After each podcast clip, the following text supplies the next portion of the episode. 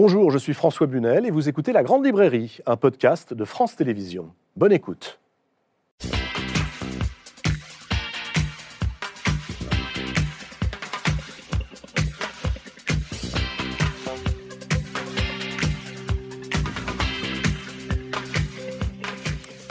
Bonsoir, bonsoir à toutes et à tous. Bienvenue dans la Grande Librairie. On nous dit souvent qu'il faut apprendre à entrer en résonance avec la nature. Oui, mais comment faire? Comment habiter ce monde, surtout à l'heure des extinctions de masse, de la catastrophe climatique Je vous propose ce soir d'oublier les discours culpabilisateurs et d'écouter les paroles de la lucidité, du courage et de l'élan. Bref, de regarder les choses en face, sans œillère, sans sensiblerie, grâce à la littérature et en convoquant, vous allez voir tous les genres, le roman, la bande dessinée, l'enquête et même la science-fiction. Je voudrais ouvrir cette émission, une fois n'est pas coutume, par une citation. La voici. Nous donnons un sens à ce monde par le courage de nos questions et la profondeur de nos réponses. C'est ce qu'écrivait le romancier et astronome Carl Sagan, et il est cité dans le nouveau, magnifique et nécessaire roman de Richard Powers. Bonsoir Richard Powers. Bonsoir très heureux de vous accueillir ce soir en direct sur le plateau de la Grande Librairie. Merci beaucoup d'avoir fait halte ici ce soir, Richard Powers. Vous êtes l'un des écrivains que j'admire le plus au monde aujourd'hui. Voilà, c'est dit. Thank you so much, François. Merci beaucoup, François. Ça signifie beaucoup pour moi. Mais vous le savez, et depuis longtemps. Si vous n'avez pas encore lu Richard Powers, vous avez une chance incroyable. Richard Powers est l'auteur d'une poignée de chefs-d'œuvre qui questionnent notre rapport à la science, à la vie, à la nature. Il y eut le temps où nous chantions, voilà, je le montre, ça c'est un, un chef-d'œuvre absolument indépassable. Et puis, il y a eu L'Arbre Monde, immense succès dans le monde entier. Voici maintenant Sidération, l'histoire d'un père qui tente de protéger son fils de 9 ans de toutes les agressions que ce dernier ressent lorsque la planète est offensée et l'humanité menacée. Croyez-moi, c'est l'un des grands romans de cette rentrée littéraire. Et pour en parler avec vous, cher Richard Powers, sur ce même sujet, la nature, euh, habiter le monde, regarder la beauté des choses, j'ai invité trois écrivains français, alors très différents, mais dont les livres se répondent se murmurent, se questionnent les uns les autres. Bonsoir Jean-Christophe Ruffin. Bonsoir François. Membre de l'Académie française, romancier, mais aussi médecin, humanitaire, diplomate. Euh, la liste est longue hein, de toutes vos activités, présentes, passées. Euh, vous faites partie de ces romanciers qui s'intéressent à tout et qui ont question à tout. Votre nouveau roman, Les Flammes de Pierre, est une célébration de la montagne, sa beauté, mais aussi ses dangers, à travers une histoire d'amour entre la ville et la nature. À vos côtés, Richard Powers, voici Catherine Meurice. Bonsoir Catherine. Bonsoir François. Catherine Meurice est sans doute l'une des plus fascinantes dessinatrices, caricaturistes, auteurs de bandes dessinées. Après la légèreté et les grands espaces, voici un nouvel album somptueux. Il sort demain en librairie. Il s'intitule La jeune femme et la mère quête de la beauté au bout du monde, en l'occurrence au Japon, où l'on découvrira que la nature est à la fois muse et furie. Ce sont deux livres euh, qui cherchent, me semble-t-il, à percer le mystère de notre intimité avec la nature à travers des histoires d'amour. Et puis, euh, un écrivain, Richard Powers, qui enquête et qui filme. Alors ça, c'est très rare. Vous savez, les écrivains sont autant à l'aise avec le stylo qu'avec la caméra. Bonsoir, Cyril Dion. Bonsoir. Ravi de vous accueillir, écrivain et réalisateur notamment de Demain. Ça, c'était avec Mélanie Laurent il y a déjà six ans. Grand succès, public et critique. Vous publiez Animal, récit du voyage autour du monde de deux adolescents de 16 ans, Bella et Vipulan, partis interroger les plus grands spécialistes de notre planète. C'est aujourd'hui un livre, ce sera un film dans quelques jours au cinéma. Vous vouliez Cyril Dion. C'est pas un hasard hein, si vous êtes là ce soir. C'est pas totalement. Je sais que ça fait longtemps, très longtemps, que vous rêviez de rencontrer Richard Powers. Le voici sur ce plateau. Que représente ce romancier atypique pour vous? Et peut-être, euh, si vous deviez le, décrire et décrire son œuvre aux téléspectateurs, que diriez-vous? C'est un des rares. Ouais, désolé Richard, je vais être obligé de, vous, euh, de vous beurrer la tartine, comme on dit. Euh, pour moi, c'est comme si je rencontrais un Huxley ou un Orwell euh, contemporain. C'est-à-dire que pour moi, Richard Powers a réussi à la fois à exprimer ce qui traverse notre époque, c'est-à-dire euh, l'urgence écologique, mm. À travers des histoires poignantes, à travers des personnages, mais sans jamais renoncer ni à un discours politique, ni à un discours écologique, et sans faire des livres à thèse, c'est-à-dire sans faire des, mauvais livres qui essaieraient de défendre absolument un point de vue et de nous enfoncer des idées dans la tête. Et c'est ça qui était pour moi le choc de l'arbre-monde, c'était euh, ces êtres humains qui à la fois sont dans la fascination des arbres, chaque, chaque personnage est finalement relié à un arbre, mmh. Et qui sont amenés, parfois malgré eux, à devoir défendre le vivant. Et c'est exactement ce qui, ce, qui, ce qui, nous attend, et c'est exactement ce qu'on raconte dans Animal, c'est exactement ce que la jeune génération est en train de se dire, c'est que on arrive à un moment de notre, de notre vie où il faut défendre le vivant. Et, ça se fait par des histoires, des récits communs, des mythes ou des romans, beaucoup plus que par des essais, par des, par des thèses. Pour quelle raison d'ailleurs avez-vous choisi, Richard Powers, d'employer le roman, le romanesque et la littérature plutôt que l'essai Vous qui euh, savez tout puisque vous vous intéressez à tout.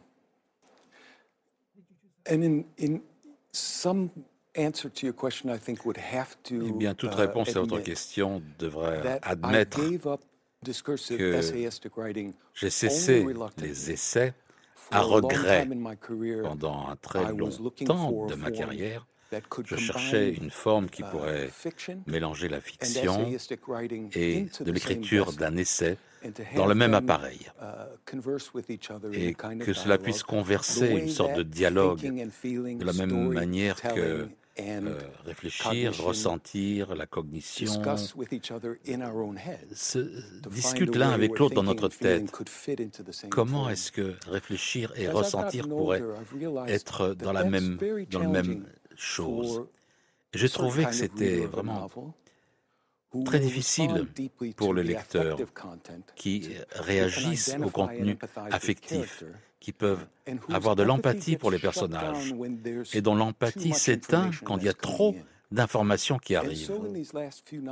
Et donc dans ces derniers romans, j'ai tenté de découvrir des voies qui incluent la science et l'appareil de l'essai dans les cœurs et dans la perspective des personnages eux-mêmes. Il y a un passage dans l'arbre monde. Tous les meilleurs arguments du monde ne changeront pas l'état d'esprit de quelqu'un. La seule chose qui pourra le faire, c'est un bon récit, une bonne histoire. Et je crois qu'il y a quelque chose, une vérité psychologique à cela. Lorsqu'on a de l'empathie pour un personnage d'un roman, lorsqu'on sent une, relation émotionnelle, quand on voit à quoi ressemble la vie du point de vue de quelqu'un d'autre, soudain, on est beaucoup plus ouvert à revoir notre propre narratif du monde. C'est le don unique de la fiction, le pouvoir de la fiction. Sentir, peut-être même avant de comprendre, sentir pour mieux comprendre. Tiens, ça me fait penser, Catherine Meurice, à, à une des répliques on va en parler tout à l'heure hein, de votre bande dessinée, mais c'est une des répliques de vos personnages et une découverte que vous avez pu faire. Euh, tout comme pour Cyril Dion, il y a eu Richard Powers. Est-ce que pour vous, il y a eu un écrivain qui a servi de, déclic dans votre prise de conscience de la nature et de la beauté du monde qui nous entoure? Il y en a beaucoup. Il y a une femme, Rachel Carson, que, que j'aime beaucoup lire et, relire, et j'essaie de, de mémoriser ces, euh, ces phrases. Et, et elle me touche euh, beaucoup. Euh, et, que Richard Power se cite euh, dès l'épigramme hein, de, son, de son livre. Dès l'entrée du livre, oui, oui, Ceux qui contemplent la beauté de la terre, ils puissent des forces qui dureront aussi longtemps que la vie. Oui, c'est magnifique. Et d'ailleurs, votre, votre magnifique roman m'a fait penser à un, court texte d'elle où elle, elle raconte qu'elle enseigne la nature à son neveu, je crois. C'est une balade comme ça qu'elle fait. Vous devez connaître ce texte qui a été, je crois, édité récemment en France. Et elle accompagne cet enfant qui n'est pas son enfant et, et, elle ne le pousse pas à apprendre tout ce qu'il y a dans la nature. L'enfant découvre tout seul parce qu'il sent que ça, tente, est extrêmement sensible. Et, j'ai retrouvé ça dans votre roman, c'est euh, absolument bouleversant. Et, voilà comment on peut apprendre à, mieux voir, à aimer et à prendre soin de ce qui nous entoure, du vivant. Jean-Christophe Ruffin, euh, ce que vient de décrire Richard Power, c'est-à-dire être capable de donner une synthèse parfaite de ce que nous connaissons, mais raconter une histoire, c'est un petit peu marcher euh, sur la crête hein, de la montagne. Euh, pas, attention à ne pas tomber, on glisse facilement. Même question, y a-t-il eu un écrivain qui a été le déclencheur de votre prise de conscience aussi de ce que la montagne pouvait vous apporter? Oui, alors pour la montagne, euh, oui. Euh, mais je pense que c'est Giono qui, de façon plus générale, moi, m'a fait comprendre surtout que euh, expliquer des choses de manière froide, faire des, essais. J'ai commencé aussi comme ça, hein, mmh. parce que je suis aussi un scientifique de formation. ça ne fonctionne pas. C'est-à-dire pour faire entrer quelqu'un dans un autre monde, que ce soit le passé, par exemple, si vous racontez des histoires qui se sont passées il y a longtemps, ou dans un pays où il n'est jamais allé, euh, ou dans un milieu difficile d'accès comme la montagne, mmh. le seul moyen de véritablement mobiliser un lecteur, c'est à travers des personnages, c'est-à-dire c'est par des affects en fait, c'est en lui faisant, en le faisant vibrer, c'est exactement mmh. ce que dit et ce que fait d'ailleurs Richard Powell, c'est-à-dire c'est vraiment incarner les idées. Et je pense que euh, le roman a une puissance extraordinairement forte euh, pour pour conduire le lecteur vers d'autres mondes. Euh, alors que si on bourse tout, ça d'informations et qu'on met tout ça, ce qui est malheureusement souvent le cas, hein, de certains types de romans, les romans historiques en particulier, qui sont bourrés d'informations, on peut plus, on peut pas digérer ça. Je veux dire, on ne peut digérer les choses que que par la, alors que, que, qu'en les vivant avec avec des personnages. Et pour la montagne, alors évidemment, il y a, il y a un âge d'or de la littérature de montagne euh, qui était dans les années 40, euh, 50 avec euh, Roger Frison Roche, avec Ramus en, Suisse, etc. ils avaient trouvé ça, mais en même temps, donc ils ont, ils ont apporté énormément de gens, ils ont amené beaucoup de gens vers la montagne, mais c'était une montagne un peu différente. C'était une époque où où, la, leur conception était une conception un peu de vainqueur, c'est-à-dire militaire. C'était l'exploit. Planter des drapeaux. Voilà.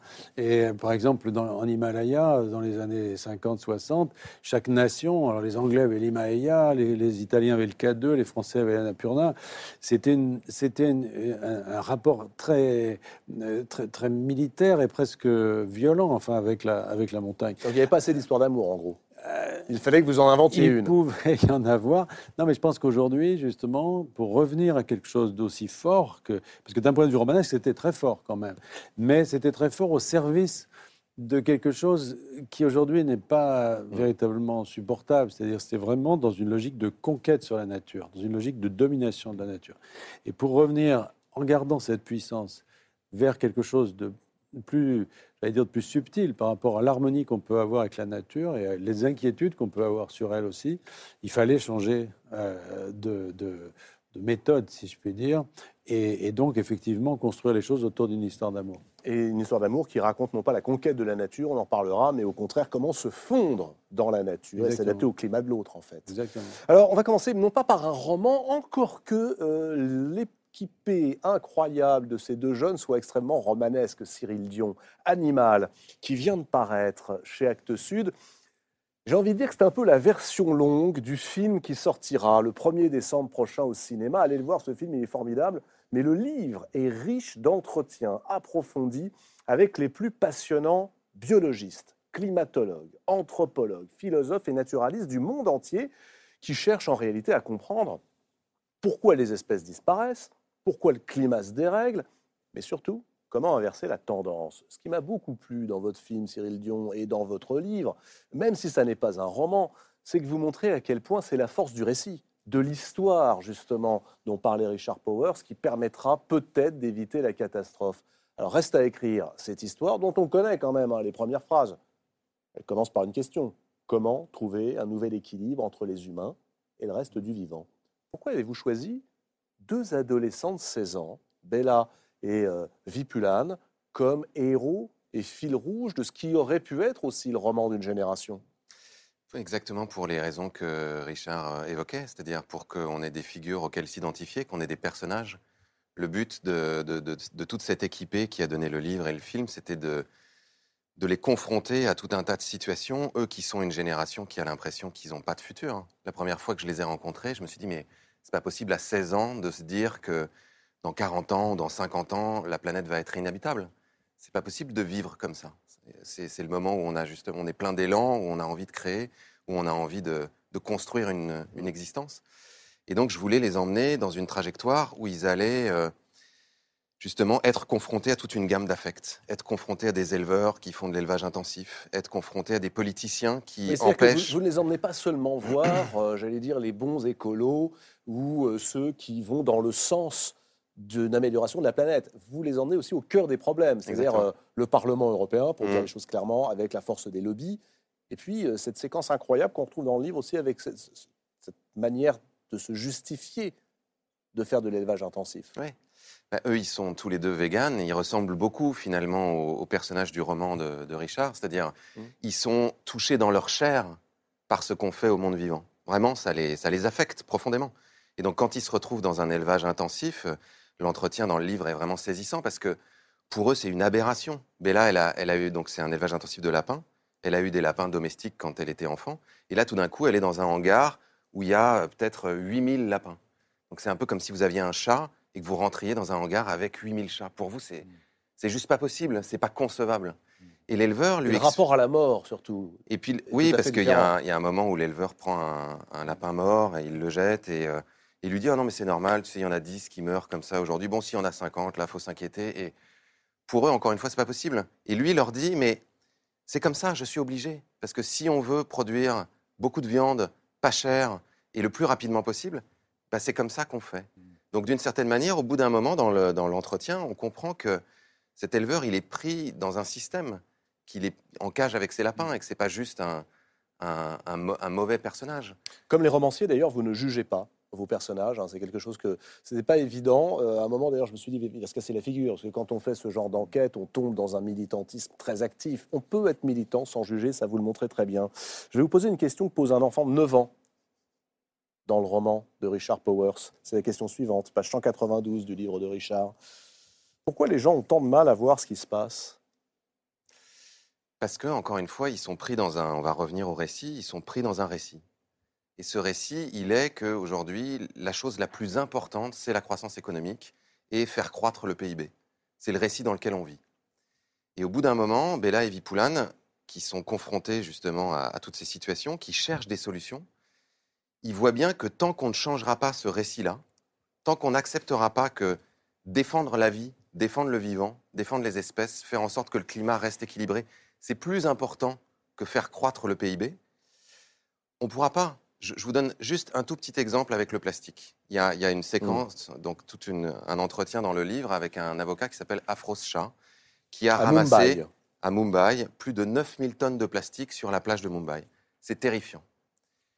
Et donc Bella et Vipoulane se sont mis les deux mains dedans en disant bon, il faut ramasser ce plastique parce que sinon, en fait, il va dans l'océan et donc il étouffe les dauphins, il étouffe les baleines et il le ramasse. Mais en réalité, ce plastique, il continue à affluer chaque jour. Et malgré le travail extraordinaire de tous ces gens, si on coupe pas le robinet, c'est-à-dire que si on ne fait pas en sorte qu'on arrête de produire du plastique en continu, c'est le tonneau des Danaïdes. Et comment est-ce qu'on coupe le robinet? On coupe le robinet par la loi, donc en interdisant un certain nombre de plastiques, de suremballage, etc. Et quand ils vont au Parlement européen pour voir comment modifier la loi, ils se rendent compte que dans la tête des politiciens, c'est ce récit qui domine. C'est non, mais c'est d'abord la croissance, parce que c'est grâce à la croissance qu'on va avoir de l'emploi, qu'on va avoir tout ce qu'on veut sur cette planète. Et un économiste donc, euh, qui rencontre plus tard, qui s'appelle Éloi Laurent, qui ah. enseigne à Stanford et à Sciences Po, leur dit On pourrait remplacer les indicateurs de croissance, par exemple, par les indicateurs de santé. Voilà, il leur dit cette corrélation, elle est plus véritablement exacte. Aujourd'hui, il y a des pays et des endroits dans le monde où il y a beaucoup de croissance. Par exemple, en Californie, mhm. avant la pandémie, il y avait 5 à 6 points de croissance. Pourtant, les écosystèmes sont de plus en plus dégradés. Pourtant, l'espérance de vie baisse aux États-Unis. Pourtant, les institutions sont malades et en train de, s'effondrer, euh, ou en tout cas ont menacé de s'effondrer au moment de Trump. Donc on voit bien que ce n'est pas, pas grâce à la croissance. On voit bien qu'il peut y avoir beaucoup de croissance et en même temps tous ces désagréments. Donc lui dit, il faut qu'on se donne d'autres objectifs. Et ces objectifs pourraient être des objectifs de santé. Ce, lui, il dit, quand on demande à tous les gens dans le monde, qu'est-ce qui est le plus important pour vous? Dans toutes les études sociologiques, inévitablement, les gens disent la santé. Et quand on leur demande qu'est-ce qui vous rend heureux, c'est quoi la chose qui vous rend heureux, ils disent le lien social, les autres humains. Est-ce que l'on peut réussir à inverser cette courbe sans, parce que là, vous voyez immédiatement le procès qui vous est fait, ah oui, les fameux Amish, Vous voulez revenir à la lumière, euh, euh, à, la, à, la, lampe à, huile, la lampe la bougie dans les et à la décroissance. Est-ce que remplacer la croissance par, par exemple, l'indice de santé peut se faire sans un appauvrissement, ou plus exactement la peur, parce que vous parliez de récit, mais là c'est aussi un autre récit qui est gouverné par la peur, la peur de manquer. Mais absolument, et Éloi Laurent, dans l'entretien, là, mm. explique justement qu'il faut sortir de cette espèce de schéma binaire croissance-décroissance. Lui dit croissance-décroissance, ça nous a fait perdre 15 ans cette affaire. Il faut qu'on se donne des objectifs précis. Si on se dit que la chose la plus importante, c'est la santé, notre santé à nous et la santé des écosystèmes, puisque c'est directement relié. On ne peut pas être en bonne santé sur une planète où euh, la pollution chimique est partout, qui se réchauffe de 4 degrés, où les pollinisateurs disparaissent. Si on se dit que c'est ça le but, et que c'est ça et le lien social, on construit des politiques qui permettent de le faire. Il donne l'exemple de la Nouvelle-Zélande, qui n'est pas un pays de Hamish, qui a voté un des premiers budgets qui met la priorité de santé des enfants avant la priorité de croissance. Mmh. Et effectivement, il y a des endroits où on aura encore besoin de croissance. Et puis des endroits où on aura besoin de décroître, par exemple sur euh, l'extraction de matières premières, euh, le fait d'aller taper dans la croûte terrestre, d'aller raser des forêts, là on a besoin de décroître. Mais lui dit, il faut que spécifiquement on se dise où on veut arriver. La croissance, n'est pas un objectif, c'est un objectif intermédiaire. C'est ce qu'il dit. Il dit la croissance, finalement, tout le monde s'en fiche. La croissance, c'est supposé nous donner autre chose. Mais la question, c'est est-ce que ça nous le donne toujours? Pas vraiment. Arriver dans un monde, et c'est exactement ce que, ce que le personnage, encore une fois, du livre de Richard vit, ce, mm. ce jeune garçon qui dit, mais ça n'est pas possible. On va vers la catastrophe. C'est vraiment, euh, il pourrait être frère d'ailleurs. Absolument, c'est ce que je disais à Richard tout à l'heure avant l'émission. Je lui disais, Bella et Vipoulin sont vraiment. Je disais, je, peux témoigner que le personnage de votre roman, il existe et il existe de, façon euh, différente dans plein de jeunes. Pourquoi est-ce que ce récit n'est pas audible aujourd'hui? Pourquoi est-ce qu'il n'est pas euh, entendu alors que, vous l'avez dit, c'est un économiste qui enseigne à Stanford. Ensuite, on va aller rencontrer euh, un président du Costa Rica qui a appliqué un certain nombre des euh, chose que vous préconisez et qui a une forêt euh, absolument durable et équitable, euh, qu'il y a des avocats en Inde, qu'il y a des grands médecins un peu partout sur la planète. Bref, pourquoi est-ce que ça ne fonctionne pas Parce aujourd'hui? aujourd'hui, l'autre récit, le récit de la croissance, il est matraqué à longueur de journée. À longueur de journée. Toutes les publicités que vous voyez, tout, tout, tout, même ce qu'il y a dans les films, dans les livres, mmh. clairement, le capitalisme et tout, tout, ce qui est la culture du consumérisme a été véhiculé par le cinéma américain pendant des années. Les Américains, en 47, quand ils les ont Américains négocié... Les responsables? Non, c'est pas que les Américains, mais les Américains ont fait un sacré bon boulot, en tout cas pour vendre le consumérisme au monde. Ça, Richard Powers I think if si on regarde la montée du capitalisme historiquement, il y a quelque chose d'unique qui s'est produit en Amérique du Nord pour permettre euh, une version uh, débridée de, dans les, à la fin du 19e et du 20e siècle. À écouter Cyril Dion, j'ai pensé à une citation extraordinaire d'un homme politique, Gaylord Nelson, qui était un environnementaliste. Nous avons oublié que l'économie est vraiment une annexe de l'environnement et pas, et pas pas dans l'autre sens. Les cultures sont, si vous voulez, les dépôts des euh. Et nous avons tellement assimilé les récits, nous avons été tellement colonisés par ces récits qu'on ne pense même plus qu'il s'agit de récits.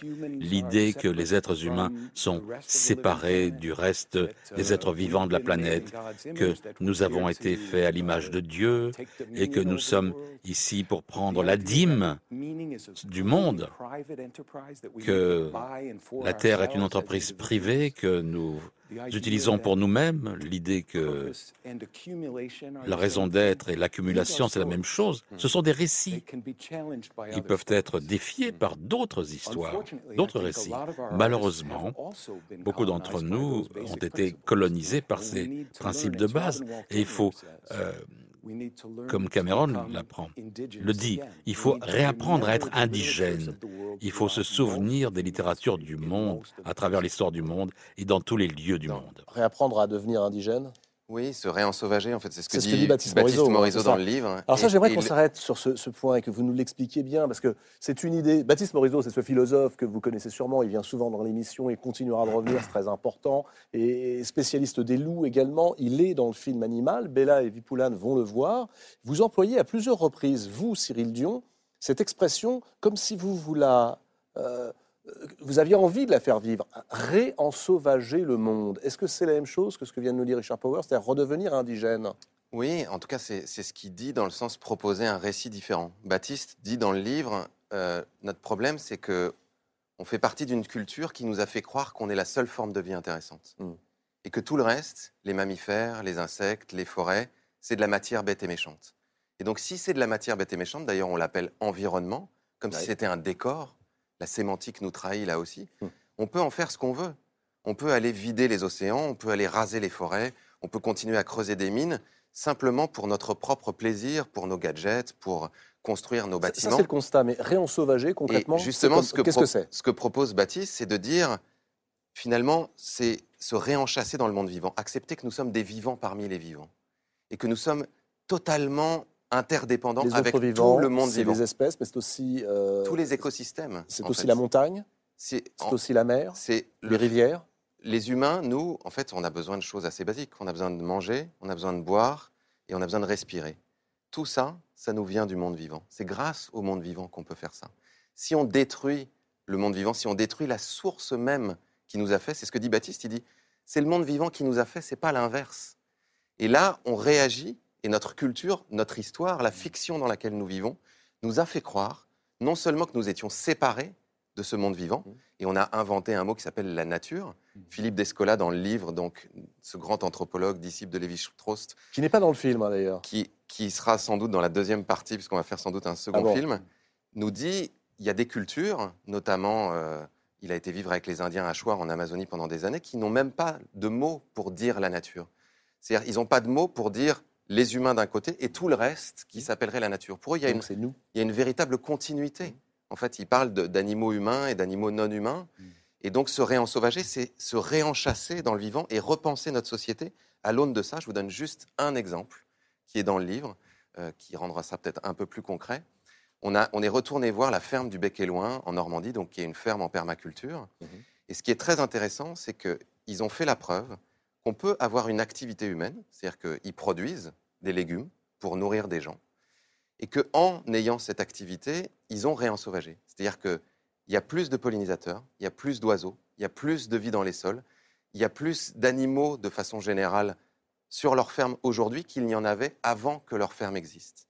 Parce qu'ils ont décidé de faire une ferme tout à fait différemment de ce, que, de ce qui est l'agriculture moderne, c'est-à-dire de reconstruire un écosystème et de faire en sorte que cet écosystème s'équilibre.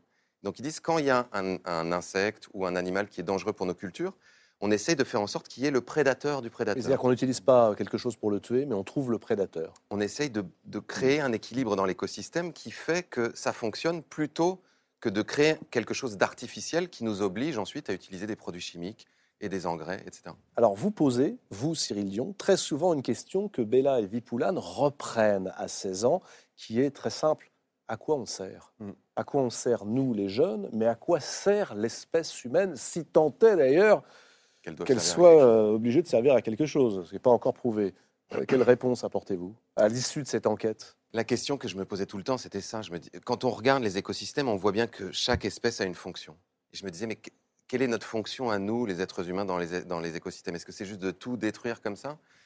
Et finalement, en menant cette enquête et en regardant par exemple ce que fait le bec et loin, on voit que nous, les humains, on peut faire du vivant augmenté. C'est-à-dire qu'on peut enrichir la biodiversité. C'est ça qu'ils ont fait au Bec et Loin. C'est que cet endroit est encore plus riche de vie qu'il ne l'était avant qu'il commence. Donc l'espèce humaine peut augmenter. Le monde. Oui, en fait, peut jouer son rôle, c'est-à-dire faire partie de l'ensemble du vivant et de cet écosystème. Et ça pourrait être la finalité de nos civilisations, de se dire, finalement, on est là simplement pour défendre et perpétuer la vie. Catherine Meurice, je lis page 106 de votre livre. Notre humanité n'est pas séparée du monde. Chacun est tour à tour influent et responsable. Vous retrouvez dans la quête de Cyril et surtout de Bella et Vipoulane, puisque c'est encore une fois cette génération montante qui l'amène. Ah oui, oui, je m'y retrouve complètement et, je me suis retrouvée, je me retrouve dans, dans, ce que dit Cyril, dans ses enfants, même si je ne suis plus un enfant, je me retrouve aussi dans le personnage de Robin. Euh, parce que peut-être parce que j'ai grandi à la campagne, on oublie, on n'oublie pas. La campagne, c'est pas la nature, c'est autre chose. Mais je crois qu'on ne peut pas oublier euh, cette, cette, euh, cette nature qui n'est pas un décor, qui est voilà de grandir en connaissant les saisons, etc. Et donc, euh, je me suis retrouvée dans les questions que posaient les, enfants. Et je crois que, et là encore, on peut euh, citer de nouveau Rachel Carson, qui, qui s'interroge sur qu'est-ce que, est-ce que ça vient de l'enfance, cet intérêt qu'on a pour la, pour la nature, etc. Est-ce que ce n'est qu'un lien vers l'enfance? Ce n'est pas que ça. C'est ça, bien sûr, et c'est pas oublié, mais c'est aussi parce que euh, se tourner vers cette nature et, ce vivant, c'est, comment dire, être, avoir la garantie qu'on ne sera jamais là de l'existence, qu'on ne peut jamais être seul, en fait, qu'on trouvera toujours un contentement intérieur. Euh, et, je crois que ces enfants cherchent, enfin, ne cherchent pas, vont vers ça sans le, sans le dire avec des grands mots d'adultes. C'est ça qui est, merveilleux. Et, euh, et, je les trouve extrêmement euh, touchants et, très. Tout ce qu'ils sont, c'est extrêmement précieux. On a absolument besoin d'entendre ça. Et j'ai une pensée mauvaise pour les, certains adultes qui traitaient aussi Greta Thunberg de. Voilà, on n'a pas le soin de recevoir des enfants. Je crois qu'on a. Si, on a vraiment à les écouter, oui. Euh, Jean-Christophe Ruffin, euh, vous, êtes, vous l'avez rappelé, un médecin, un neurologue de formation, vous connaissez bien ces questions de santé, on en parlera tout à l'heure avec le livre de Richard Powers, qui met cette question au cœur de son roman. Mais quand euh, Cyril Dion, aussi, voilà, et quand Cyril Dion raconte qu'il faut changer de récit, substituer une économie, une écologie de la santé à une économie de la croissance, comment réagissez-vous, vous le médecin, enfin, mm. qui est parfois aussi un petit peu euh, dubitatif devant euh, la manière dont le monde part. Oui, alors là, en tout cas dans vos romans. Euh, oui, c'est indépendamment des, romans, je dois dire, je ne suis pas du tout un expert de ces, de ces sujets. moi, ce qui m'intéresse aussi, et la question que je me pose en vous écoutant, c'est que l'utilité de l'espèce humaine soit de réensauvager, très bien. Mais je pense qu'on peut faire peut-être aussi autre chose, c'est-à-dire que, notamment dans le domaine de la santé, si vous voulez, il y a aussi euh, alors là, je vais me faire l'avocat du diable. Il y a aussi un, apport quand même de quelque chose qu'on peut encore appeler le progrès, malgré tout. On a regardé cette épidémie, par exemple, qui vient de, de nous tomber dessus. Euh, on s'en est pas uniquement sorti euh, par la, j'allais dire, par, par, des mesures d'hygiène, etc. On, a inventé quelque chose. Et c'est beau, moi, je trouve. Euh, c'est, ça a fait. Mmh. Euh, Est-ce que c'est incompatible je, veux pas être Est-ce que l'apport de la science est incompatible avec, justement, un rapport fécond avec la nature Non, non, mais c'est la question que je pose. Le, Je disais pas du tout que le, le but de l'espèce humaine était de sauvager. Je disais justement de défendre la vie par, mmh. par tous les moyens. Donc ça veut dire aussi la santé. Ce qui est très intéressant, c'est de voir que la plupart des molécules que nous utilisons pour nos médicaments viennent de, viennent de la nature, viennent de plantes. là, sur, ce, cet exemple-là, c'est pas exactement Et en l'occurrence, l'être humain mm. enrichit ça de son intelligence. Ça. Mais la question est, pour quelle finalité? Mm. C'est-à-dire que quand, évidemment, la finalité de ce que vous appelez le progrès, qui mériterait d'être redéfinie, c'est-à-dire qu'est-ce que c'est finalement que le progrès C'est de faire en sorte que les gens vivent dans des meilleures conditions, vivent plus longtemps. Mm. Euh, c'est formidable quand ce progrès, ça consiste à sortir un nouvel iPhone euh, tous les six mois, à avoir des immenses écrans vidéo qui consomment une énergie folle, à déverser dans l'océan l'équivalent d'un camion poubelle de plastique chaque minute. On ne peut plus appeler ça du progrès. Oui, bien sûr, mais c'est très difficile de. Il y, a, un tout, c'est-à-dire une espèce de bloc, enfin en tout cas, sans être du tout, encore une fois, spécialiste de tout ça, je vois ça comme une espèce de bloc, c'est-à-dire comment, dans cette euh, activité humaine, euh, séparer le bon du mauvais, si vous voulez. Prendre, prenons les, médicaments, prenons les, les, thérapies, elles peuvent aussi bien servir à faire de la guerre chimique. Donc effectivement, euh, ça peut être tout à fait dramatique, mais en même temps, il y a tout un côté dont il faut pas et dont on ne peut pas non plus se priver. Parce que vous voyez, moi, j'ai commencé dans la vie comme médecin et c'est vrai que j'étais. Euh, mon grand-père était médecin. Euh, j'ai pu quand même faire plus de choses que lui, euh, ce qui ne veut pas dire d'ailleurs que ce qu'il faisait, il faut, l'oublier, parce qu'il y a toute une part de la médecine qui n'est pas du tout de donner des drogues. Mais quand même, nos outils ont formidablement progressé, et ça, c'est quelque chose qu'il faut aussi préserver. Et c'est ce qui est très intéressant, c'est qu'aujourd'hui, on, assiste à, pour la première fois, et je suis complètement d'accord avec ce que vous venez de dire, à une génération qui se dit qu'elle va peut-être vivre moins bien que la génération d'avant. Mmh. Justement parce que les, les, conditions de vie sur cette planète pourraient se dégrader de façon notable. Un Moi, je pense que, juste pour finir sur, sur ça, je pense que ce qui fait vraiment la différence entre est-ce qu'on en fait de la guerre chimique ou des médicaments, c'est l'intention qu'on a. Et c'est aujourd'hui ça que, ces, ces, jeunes questionnent, c'est quelle est notre intention finalement avec cette idée de progrès, avec la science? Ce que les jeunes questionnent aussi, parce qu'ils sont remarquables, vos jeunes, ils se disent à un moment, est-ce que ce n'est pas un privilège finalement de poser toutes ces questions à des gens qui n'ont même pas de quoi se nourrir? Euh, privilège de Nanty que de s'occuper d'écologie. Bon, ça, c'est encore une autre dimension. Vous retrouverez tout ça dans le livre. Euh, un mot, d'un mot, j'aimerais que vous nous donniez la réponse d'Afrose Chat, qui est absolument admirable pour lutter contre le défaitisme. Quand on lui dit, lui qui nettoie tous les jours la même plage où chaque vague ramène continuellement le même plastique, et les jeunes lui disent, mais à quoi ça sert finalement de faire ça, euh, puisque ça reviendra demain dis, bah, tu prends bien une douche tous les jours, est-ce que tu te dis que ça sert à rien de prendre une douche? Ben voilà. Animal, c'est aux éditions Actes Sud. Le film sort le 1er décembre. Commencez par le livre parce que vous allez voir, euh, tout est euh, mis en place. Et euh, ce que j'ai trouvé formidable, c'est que c'est toutes les disciplines qui sont convoquées. vous abattez les murs. On en a bien besoin en ce moment. Aux éditions Actes Sud. Donc, Animal. Richard Powers, on disait tout à l'heure que vos romans étaient formidable, mais il faut qu'on précise pourquoi. Parce que ce sont, je crois, des expériences sensorielles. C'est-à-dire qu'on vous lit, on rentre en littérature, on rentre en intelligence, et puis c'est par les sens que tout se passe.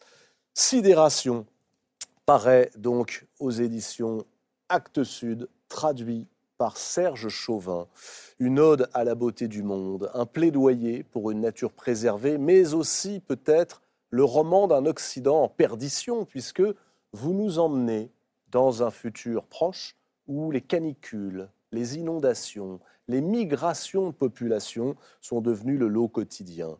L'histoire est très simple. Un astrobiologiste, quelqu'un qui cherche les traces de vie sur d'autres planètes, s'inquiète surtout pour son fils de 9 ans, Robin, qui pourrait être hein, le cousin américain de Bella et Vipoulane. Il est hypersensible, accablé de chagrin par la mort de sa mère, et surtout il ressent chaque offense faite à la terre comme une insulte personnelle.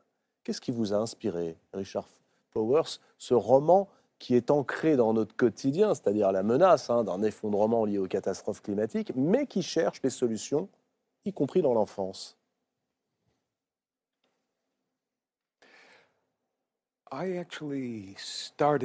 En fait, j'ai commencé ce roman en, en utilisant des protagonistes adultes. il fallait sortir de mon uh, précédent roman, L'Arbre Monde, avec cette identification des problèmes de la perte de sens ou la dissolution de, du sens dans l'entreprise privée. Donc l'étape suivante, pour moi en tant qu'écrivain, était de trouver une façon de produire quelque chose, une histoire extrêmement efficace sur deux personnes simplement, deux personnages, qui pourraient en fait faire ce voyage du sens privé à un, sens réciproque, dépendant. J'ai commencé par deux adultes, une femme très amère ah bah, et un scientifique extrêmement euh, idéaliste. Ah, vous avez commencé comme Ruffin, vous avez terminé comme Cyril Dion. Intéressant. Mais ça ne fonctionnait pas pour moi. Et j'avais écrit peut-être une centaine de pages, 110 pages de cette histoire.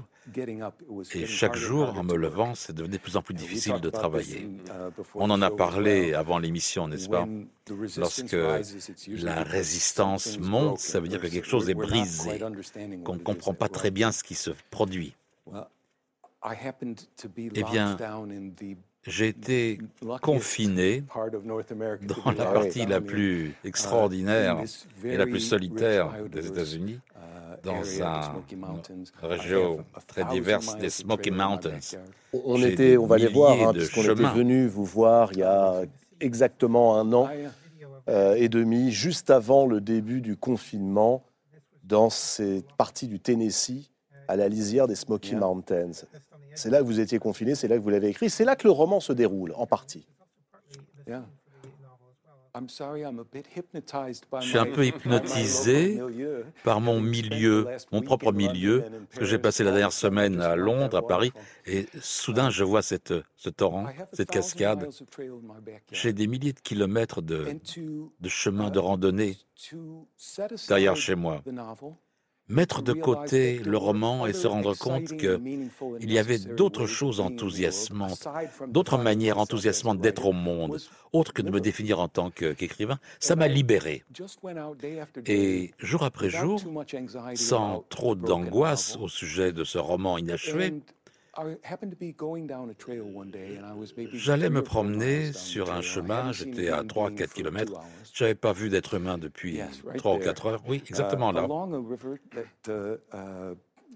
Le long de cette euh, rivière qui cascade des montagnes, et j'ai eu cette impression immédiate d'un petit garçon sur mes épaules. Un enfant, peut-être de 9 ans, et je me suis dit, ah, mais j'ai vu des pères qui portaient leur fils comme ça, parce que l'enfant était trop fatigué pour continuer de marcher. Et c'était juste un fantasme. Et j'imaginais que l'enfant descendait de mes épaules et marchait à mes côtés et regardait cet endroit magique, regardait la rivière, les, les arbres en fleurs, et qu'il me regarde et qu'il me dit, mais t'es sérieux Et je me suis rendu compte que je reconnu cet enfant, quelqu'un qui sortait de ma mémoire, le fils d'un de mes collègues qui était un enfant euh, troublé, euh, mais très joyeux. Un, eh ben, un enfant qu'on appellerait aux États-Unis neurodivergent. Quelqu'un de très, très, très loin d'une courbe d'apprentissage normale. Et il me posait cette question. Et il ne pouvait pas faire la différence si euh, je je le titillais ou si je lui disais la, vérité. Et je me suis rendu compte à ce moment-là que cet enfant disait, est-ce que c'est vrai? Est-ce que ça se produit réellement? Est-ce que c'est sérieux? Est-ce que tout ça, ça va disparaître? Et je savais qui était cet enfant. C'est le héros de mon récit. Et il a fallu que j'aille que je retourne chez moi, que je jette la première version et que je recommence avec un enfant qui pose les questions. Parce que, quelque différent que soit cet enfant, il était absolument représentatif de deux manières. Il était panthéiste, il croyait que le monde vivant était sacré, mais il était aussi en train de souffrir d'un drame, d'un écodrame, comme beaucoup de jeunes de ce monde. Des médecins disent que un traumatisme écologique, c'est peut-être que c'est une des menaces les plus graves pour l'esprit des enfants dans le monde aujourd'hui. Et en recommençant mon récit avec cette question, est-ce que ça, est-ce que ça se produit pour de bon que cette histoire soit racontée par un père qui est perplexe et qui ne sait pas comment élever cet enfant, qui veut le protéger du monde, qui fera tout pour protéger son enfant. Mais comment répondre à cette question quand c'est posé par un enfant de 9 ans qui voit le monde en noir et blanc, en, en termes d'absolu? Ce qui est admirable, c'est que vous posez cette question à travers les yeux d'un enfant, que le père mm. est totalement démuni pour répondre à cette question, lui qui cherche euh, dans les étoiles, mm. qui regarde s'il y a de la vie ailleurs sans se demander s'il y a de la vie ici d'abord, mm. et puis que la réponse vient par euh, d'abord des médecins qui disent que cet enfant hypersensible, il faut le mettre sous psychotrope, sous ritaline. Vous aviez déjà écrit un précédent livre sur ce sujet. Vous rappelez, Richard Powers, qu'aujourd'hui aux États-Unis, 8 millions d'enfants sont placés sous psychotropes dès qu'on estime qu'ils sont neurodivergents, comme vous disiez, dès qu'on estime qu'ils sont un petit peu trop euh, mm. hypersensibles. C'est tout à fait commun aux États-Unis, je ne sais pas si c'est le cas en France, mais le seul problème à pour réagir à cet avis médical, comme c'est souvent le cas avec des enfants, avec des parents qui mènent leurs enfants chez les médecins, les diagnostics sont très très rudes, très très basiques et très changeants selon les médecins. Et c'était le cas avec plusieurs de mes amis. Ils avaient plus d'un diagnostic pour leur enfant. Et parce que ce père a cette contradiction qu'il gêne. et il comprend à quel point ce diagnostic est un petit peu fumeux et il sait que son fils souffre d'un traumatisme euh, psychologique, émotionnel, il a fait un choix. Je vais y résister. Je ne vais pas traiter mon très jeune fils dont le cerveau se développe avec des psychotropes qui peuvent ne pas l'aider. Je vais essayer quelque chose d'autre. Et ça devient une sorte de cure naturelle, une cure de nature. Comment la nature peut-elle guérir très concrètement Très concrètement? La colère d'un enfant, la peur d'un enfant proviennent souvent d'être coupés, de se sentir comme si le sens qu'il reçoit du monde vivant est en train de disparaître. Dans le cas de Robin, il est terrifié par la perte de sa mère. Sa mère est morte deux ans plus tôt quand il avait 7 ans. Son souvenir disparaît, il est désespéré, il veut que son père lui raconte encore et encore des histoires sur sa mère pour qu'il puisse s'y tenir. Mais sa mère était aussi une activiste pour, euh, les, en faveur des animaux. Donc, pour pouvoir garder ma mère vivante, se dit cet enfant, je dois maintenir son travail vivant. Et le traumatisme de la perte de ce lien personnel avec sa mère devient le traumatisme de la perte de la terre mère, de la richesse et de la diversité du vivant, qui, dont la mère a passé sa vie à, protéger cela. Donc, euh, la, cure de nature provient indirectement à travers une forme de un neurofeedback pour accroître sa, possession de soi-même de cet enfant, mais qu'il découvre de plus en plus de joie en se trouvant distribué dans le reste du monde non humain. Une sorte de calme s'installe en lui. Et ce sentiment que sa signification, elle est à l'extérieur, dans ce, dans ce, tissu de nature, dans cette expérience plus vaste, plus large. Bien sûr, c'est de la fiction. et c'est mené par la crise et le conflit, mais les choses qui sont données à Robin, eh bien, sont enlevées graduellement par euh, le monde adulte dans divers endroits ça veut dire, euh, monsieur le médecin, euh, qu'il faudrait prescrire davantage de cures de nature plutôt que euh, de modificateurs comportementaux. Oui, ça, c'est, je suis assez d'accord. Mais, enfin, voilà, c'est, tout le sens d'ailleurs de ce que j'ai, essayé de faire. C'est-à-dire que je pense que quand on est coupé du monde euh, naturel et la montagne est du monde non humain quoi en fait. Du monde non humain, oui c'est ça. Euh, on a dit on ne parle plus de nature. Hein. Nature c'est le mot inventé. oui, enfin bon, voilà, la montagne. De toute façon, moi je parle de la montagne et, et, et, la montagne était la quintessence de tout ça parce que mm. c'est vraiment d'ailleurs c'est là où vous vivez aussi. Euh, ce sont des endroits qui ont, par les, leur, leur, construction, finalement, empêché la destruction totale, parce que dans les plaines, rien ne résiste à l'activité humaine. La, montagne, c'est un petit peu dur à, détruire. Alors, euh, c'est encore là. Voilà. Et, tant qu'on peut encore y aller, tant qu'on peut encore y être, euh, eh bien, il y a beaucoup de choses qui peuvent en effet euh, être, être soignées. Alors là où votre roman Richard Powers devient génial, c'est que ça ne suffit pas, ce que vous nous avez raconté. Ce serait tellement beau. Et vous imaginez mais vous allez nous dire si vous l'imaginez ou si c'est déjà expérimenté.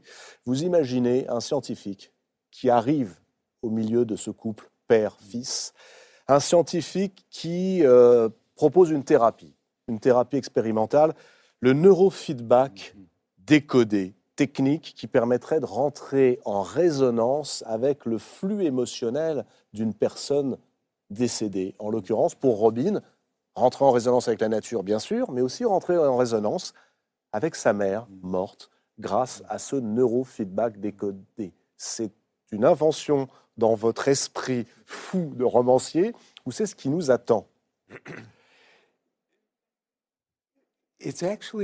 En fait, c'est une véritable thérapie qui a existé pendant plus d'une décennie. Je l'ai su tout d'abord en 2013. Et ça m'a vraiment fait dresser les cheveux sur la tête de la euh, possibilité d'utiliser des enregistrements euh, euh, électroencéphalographiques pour que les autres puissent couler dans ce moule. Et il y a eu des articles qui ont été publiés qui disaient que ça faisait des choses extraordinaires pour reproduire l'état mental d'un autre chez quelqu'un de bien entraîné. Mais ce que je fais, moi, dans cette histoire, c'est euh, de vraiment de, bouger les lignes de ce qui pourrait être fait aujourd'hui, ce qui pourrait être fait dans deux ou dix ans, ou ce qui ne pourra jamais être possible. C'est la beauté de la narration, c'est la fable, et c'est une fable ce livre. On commence dans le mode le plus réaliste des relations entre un père et un fils, et peu à peu, ce système, cet intermédiaire magique intervient et commence à changer les protagonistes. Le lecteur dit, attends, mais dans quel monde suis-je? La vérité de notre existence, est-ce que ça changerait si ça existait et qu'on avait une telle machine? Mais Bien sûr, on a des machines à empathie, on a les films, on a des récits et on a des dessins. Moi, j'ai fait une machine qui est beaucoup plus rapide, plus puissante. uh, uh, uh, et sans aucune ambiguïté. Mais est-ce qu'elle marche aussi bien que l'art? Oui. Et dans l'histoire, dans le roman, c'est une répétition de la caverne de Platon, où quelqu'un s'enfuit de l'illusion de la caverne, va à l'extérieur et voit la réalité d'une culture au-delà uh, de la culture de la caverne. Eh bien, dans cette fable, il est inévitable que cette personne retourne. Elle est vraiment reprise par euh, la, le côté sombre de la caverne. La machine à empathie dans le livre a ses propres problèmes, ses propres limites. Et en fait, elle est mise au banc par une société qui est menacée par le potentiel de cette machine. Mais la chose importante, je pense que avec le lecteur qui tourne page après page et qui imagine cet enfant, et imagine comment est-ce que moi je répondrais à ces questions à cet enfant, uh, et qu'il soit en empathie avec le père, il disait Oh, le pauvre homme, j'ai pas de uh, réponse pour lui. Mais l'angoisse, c'est Moi aussi, je voudrais protéger Robin du monde et de soi-même. Le lecteur, a un moment où il se rend compte, ben, un instant là. Mon cerveau a été entraîné vers ces autres cerveaux. C'est le roman qui me change puisque je participe à cette histoire. Et voilà tout ce que peut faire la littérature, le pouvoir de la littérature. Très brièvement, Cyril Dion, parce qu'on est en direct, euh, lecteur de Richard Powers. Et ensuite Catherine Meurice. Ce qui est fascinant dans son livre, c'est que justement, il abat les murs entre euh, ce qu'on a coutume d'appeler l'écologie, c'est-à-dire la fascination pour le monde vivant, la compréhension des équilibres, ce qu'on a coutume d'appeler le progrès, c'est-à-dire la science. Mmh. Euh, le, personnage de Théo est euh, astrophysicien, donc il mmh. cherche la vie dans des différentes planètes. Mmh. Euh, le personnage du, psychiatre, donc, ou de. Mais qu'est-ce qui vous a plu, vous? Mais en fait, c'est ça que j'ai adoré. C'est qu'il n'y a, pas de frontières. C'est-à-dire que ce qui est extraordinairement beau, c'est qu'on passe de, du personnage de l'enfant qui est fasciné par la nature, qui est heurté par tout ce qu'on lui fait, aux personnages des adultes qui cherchent aussi comment défendre la vie, comment retrouver la vie grâce à la science, grâce à notre inventivité. Et tout ça se mélange sans jamais, encore une fois, que ça soit dogmatique. Mais on est traversé de tous ces affects et c'est ça qui est absolument bouleversant. Catherine, euh, les Smoky Mountains, ça vaut le pour moi pour le dessin. Euh, vous avez vu des images. Ça fait rêver, mais alors le, le point commun qu'on a, si je peux me permettre, c'est que moi aussi j'ai écrit mon scénario de bande dessinée pendant le confinement et j'étais au bord de l'océan, donc pas dans les montagnes, mais et ça m'a aussi euh, ça, voilà, débloqué des idées, ça m'a fait euh, euh, écrire ce, scénario. Mais non, je ne pourrais pas dire mieux que Cyril à propos de cette, cette ce roman que j'ai trouvé bouleversant. Et on parlait du, père aussi tout à l'heure, il y a une douceur, parce que vous disiez que le père essaie de comprendre, ne comprend pas tout le temps, mais il est, il est d'une douceur, d'une attention qui est lui aussi est très très attachant. C'est vraiment un... et, et, on sent ce monde révoltant, agressif qui est pas complètement hors champ, parce qu'il y a quand même, on n'est pas que dans cette bulle, euh, dans, la nature. Alors on va mettre des gros guillemets maintenant parce qu'il employé le mot nature. Euh, mais, euh, mais ce monde cruel est présent, mais sans que ce soit une caricature. Donc je, trouve ce roman absolument poignant. Vous avez dit, Richard Powers, que ce roman était une fable.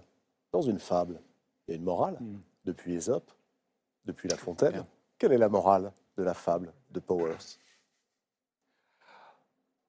Je ne suis pas certain qu'un auteur se rende service en racontant au lecteur la morale qu'il devrait tirer de son livre. En fait, il y a quelque chose dans la fiction littéraire qui ressemble un petit peu euh, dans le sens moral de la littérature, parce que dans cette culture d'exception et uh, d'individualisme rugueux, nos récits ont aussi pris une sorte de plaisir pervers à créer des labyrinthes d'ambiguïté.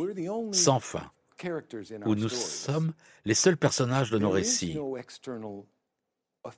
Il n'y a pas d'autorité extérieure avec laquelle on puisse résoudre les différences entre les personnages du livre. Donc chaque personnage a a une nature morale positive et chaque personnage a une nature coupable aussi, et l'auteur doit rester totalement en dehors.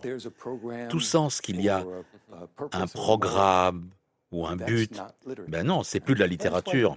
C'est pour ça que certains genres comme la science-fiction sont dédaignés, parce que ce sont des fables morales.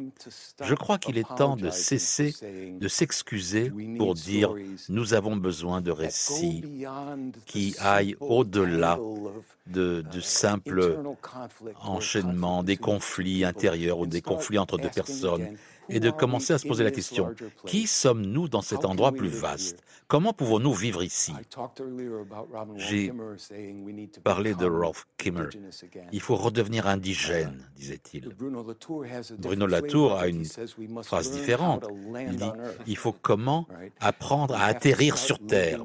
Il faut commencer à vivre là où nous vivons si un récit le dit que c'est un but moral, ben moi je ne vais pas m'excuser pour ça. C'est un récit utile donc.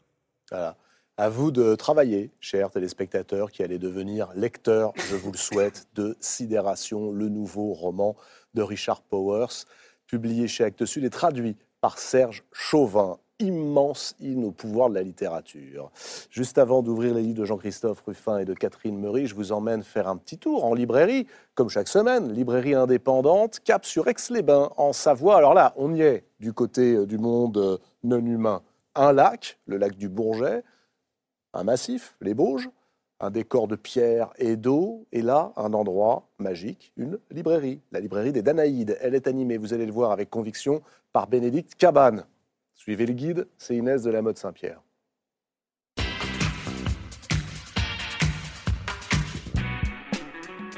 Les Danaïdes, c'est tiré d'un mythe grec.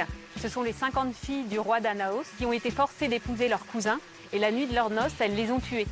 On les a condamnées du coup aux enfers et là, elles étaient obligées de remplir un tonneau qui n'avait pas de fond. C'est vraiment le symbole de l'éternel recommencement, un peu comme Sisyphe pour nous, en fait, la littérature, c'est un peu ce schéma-là. On a l'impression que tout a été dit, tout a déjà été écrit, tous les sujets ont été abordés. Et pourtant, régulièrement, il y a de nouvelles choses qui sortent. Et c'est sans fin, c'est ça qui est magique avec la littérature.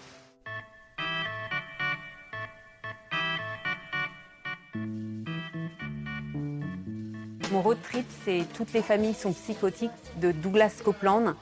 C'est déjanté. Les personnages sont complètement tous euh, allumés, euh, plus barrés les uns que les autres. Et en même temps, il réussit la prouesse de parler des choses vraies, qu'est-ce qui nous tient, qu'est-ce qui nous fait vivre, euh, la famille, le rapport aux autres, l'amour, l'amitié. Euh, voilà, c'est juste euh, fabuleux. Le livre de l'exil, c'est le livre des reines de Joumana Haddad. C'est quatre générations de femmes au Moyen-Orient, quatre femmes d'une même famille. C'est un roman tout en puissance et en poésie. Il y a une force de l'écriture, un travail dessus qui a été fait remarquable. Mon cri de rage, c'est Girl de Edna O'Brien. C'est une auteure incroyable. Elle a 90 ans et pour ne pas que les filles enlevées par Boko Haram tombent dans l'oubli, elle est allée au Nigeria enquêter, poser des questions aux victimes et elle est revenue avec Girl. C'est un livre magnifique, lisez-le. Mon livre coup de poing, c'est Et nous ne vieillirons jamais.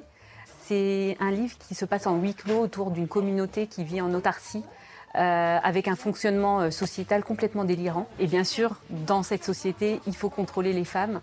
Et c'est vraiment euh, hallucinant, terrifiant. Enfin, moi, ça a été vraiment une révélation, un coup de poing. La déflagration, c'est Dans la forêt de Jean England. Quand je l'ai lu, j'ai pas pu dormir pendant deux ou trois nuits euh, d'affilée en me disant euh, c'est pas possible, en fait on y est. En fait c'est un livre post-apocalyptique et on va suivre deux sœurs qui ont un lien très fusionnel, qui sont isolées dans une euh, grande forêt de l'Ouest américain. Elles réapprennent une autre façon de vivre, elles, elles prennent leur vie à bras le corps. Lisez-le parce que c'est vraiment un livre qui nous incite à repenser notre mode de vie. Alors, repenser notre mode de vie, vous avez bien compris que ce soir, c'était euh, ce à quoi tout le monde nous incitait, Jean-Christophe Ruffin avec La Montagne, à Richard Powers, Cyril Dion et bien sûr Catherine Meurice. Tiens, et si on mettait le cap sur le Japon pour voir ce que ça donne, euh, changer nos modes de vie Avec vous, Catherine Meurice, dessinatrice, caricaturiste, je le dis parce qu'il y a des caricatures de Catherine Meurice qui sont absolument formidables, partie peindre la nature dans ce pays, le Japon, qu'on associe traditionnellement, vous en conviendrez, aux cerisiers en fleurs, aux jardins de mousse, à la végétation luxuriante, aux jolis arbres euh, très bien taillés en nuages, mais c'est aussi le pays des typhons, des séismes, des tsunamis, des catastrophes naturelles et climatiques. Alors avec l'aide d'un peintre en mal d'inspiration, mais surtout avec l'aide d'un esprit de la forêt facétieux, Catherine Meurice, partie au Japon, découvrira peut-être le chemin qui permet d'apprendre à voir ce qui nous entoure, cette euh, nature à la fois muse et furie, qui protège, mais qui peut aussi détruire. La jeune femme et la mère. C'est un conte philosophique, une fable, pour reprendre le mot de Richard Powers, plein d'humour. C'est signé Catherine Meurice, ça sort demain chez Dargaud. Conte ou fable qui abrite une histoire d'amour avec la nature comme personnage, plus que comme toile de fond. Point commun avec vous, hein, Jean-Christophe Ruffin, c'est un personnage, la nature, chez vous, la montagne. Qu'êtes-vous parti trouver au Japon, Catherine Meurice? Alors, j'y suis allée sans, sans quête particulière. Enfin, si, je dois avouer. J'avais encore en tête la quête de beauté, qui était l'objet de ma, bande dessinée précédente, la, légèreté, qui était une beauté très occidentale. J'étais allée à, à, Rome pour la, pour, la, pour, la, pour la trouver. Et puis ensuite, vous étiez parti dans les grands espaces Exactement. pour trouver une autre forme de beauté, la campagne. Voilà, la campagne française de mon enfance, qui avait été pas toujours très préservée. Hein, je parlais de ça aussi. Non, là, j'ai voulu aller beaucoup plus loin. Euh, d'une part pour, pour renouveler, euh, comme je le dis dans l'album, euh, ma banque d'images euh, trop occidentale. J'avais besoin de changer vraiment mes, voilà, mes, mes, mes, modèles pour pouvoir continuer à dessiner. Et je voulais aussi voir ce que pouvait être la, la, beauté plus loin que, l'Europe, et puis éloigné du, traumatisme qui, était au centre de l'album, la, légèreté. Voilà, je voulais faire cette, cette expérience. Alors, si vous le permettez, on va peut-être expliquer à ceux qui nous regardent et le dire aussi à Richard Powers que ce traumatisme dont vous parlez et que, pardonnez-moi, je retrouve tout de même, mais on en parlera peut-être avec la vague d'Okusai, c'est que euh, en janvier 2015, vous faites partie de la rédaction de Charlie Hebdo et le 7 janvier 2015, vous arrivez en retard à la conférence de rédaction de Charlie, le jour où la rédaction de Charlie est, décimée. Oui, oui, et, l'album La légèreté donc, a été le, fruit de mes, de, mes, de mes réflexions, de mes, de mes crises de, panique. Et, ce que je racontais, c'était ma reconstruction à travers les arts, plus qu'à travers la nature. Mmh. Euh, d'autres euh, bandes dessinées ont suivi. Et, Mais toujours, pardonnez-moi, avec cette idée que la beauté pourrait guérir du traumatisme que la, Oui, trouver ce qu'était la beauté en tout cas, guérirait du traumatisme Peut nous apprendre la vie, peut nous apaiser. Et je crois que peut-être la légèreté, c'était euh, dessiner et peindre euh, après la catastrophe. La catastrophe étant celle du 7 janvier 2015, c'était une catastrophe euh, humaine. Et je crois que dans La jeune femme et la mer, il y a un petit peu l'idée que je dessine et je peins avant la catastrophe. La catastrophe étant naturelle cette fois-ci, puisqu'il y a mmh. un typhon qui menace, enfin, dont l'arrivée est imminente. Et l'album n'est pas du tout dramatique, hein, c'est plutôt un conte philosophique et humoristique.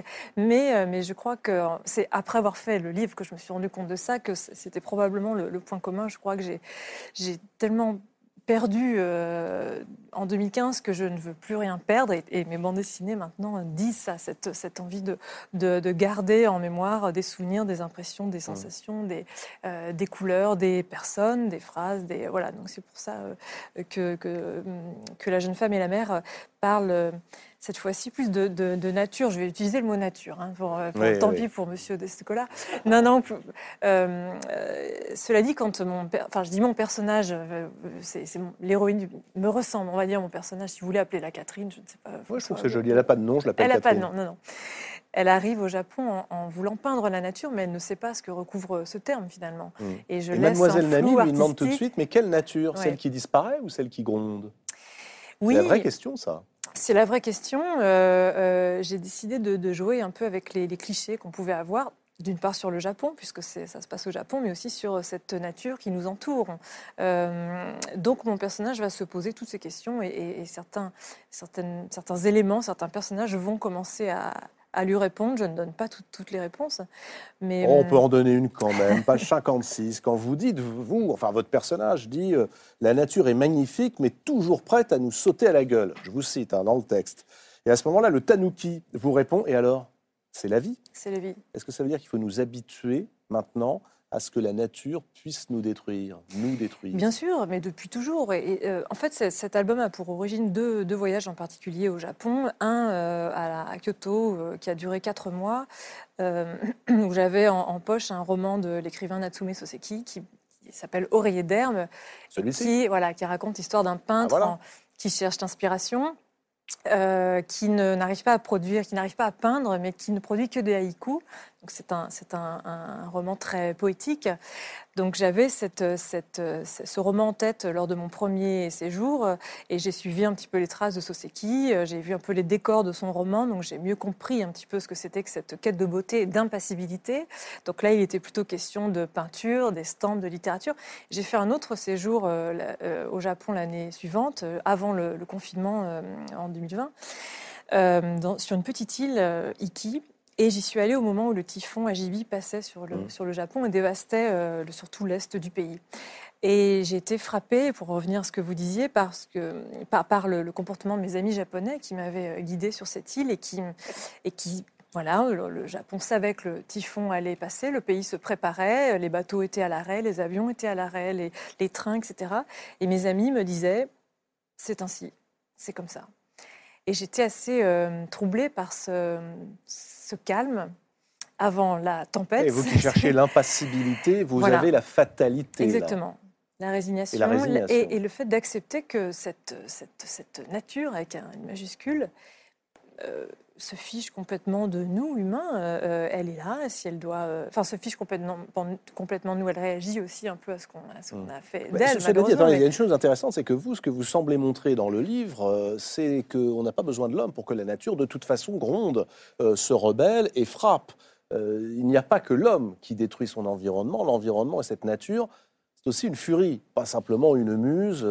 Tout à l'heure, on parlera avec Jean-Christophe de la montagne plaisir ou de la montagne effort, euh, mais là aussi, hein, tout à coup, euh, la nature se retourne contre nous sans même Bien sûr, et, et, cette bande dessinée se passe, au, se passe au Japon, mais finalement, je, ne dirais pas, j'irai pas jusqu'à dire que le Japon est un prétexte, mais enfin, c'est quand même la métaphore idéale, c'est-à-dire que c'est vraiment un, voilà, un, territoire qui est sujet au, on le sait, tsunami, euh, euh, tempête, typhon, etc.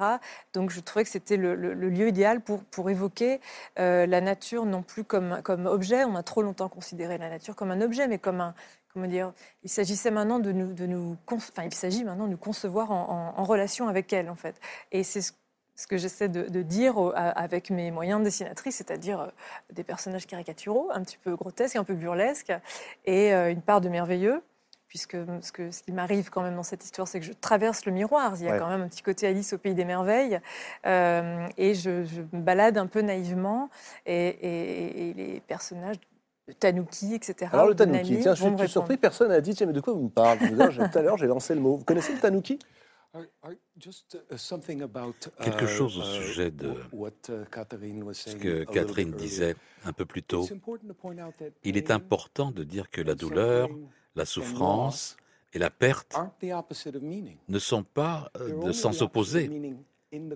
Ils sont opposés au sens dans la culture que nous avons créée. Quand on dit qu'on doit localiser la signification, le sens, c'est aussi dans, dans les tsunamis, dans les typhons, dans les diverses formes de mortalité et de finitude. Mais avant toute chose, nous voulons du sens.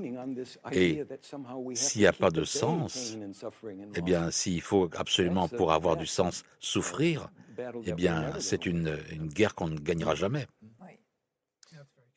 Je reviens à, cet étrange, euh, oui, à cet étrange mot et à cet étrange personnage. Est-ce que vous connaissiez les Tanuki, euh, Jean-Christophe vous qui avez bourlingué un peu partout dans le monde Non, mais je connais très mal euh, cette région du monde, le Japon. Alors le Tanuki, le voici. C'est cet esprit farceur, facétieux, qui, à chaque fois que vous cherchez du sens, vous oppose une ironie mordante, Catherine Meurice. L'esprit de la forêt?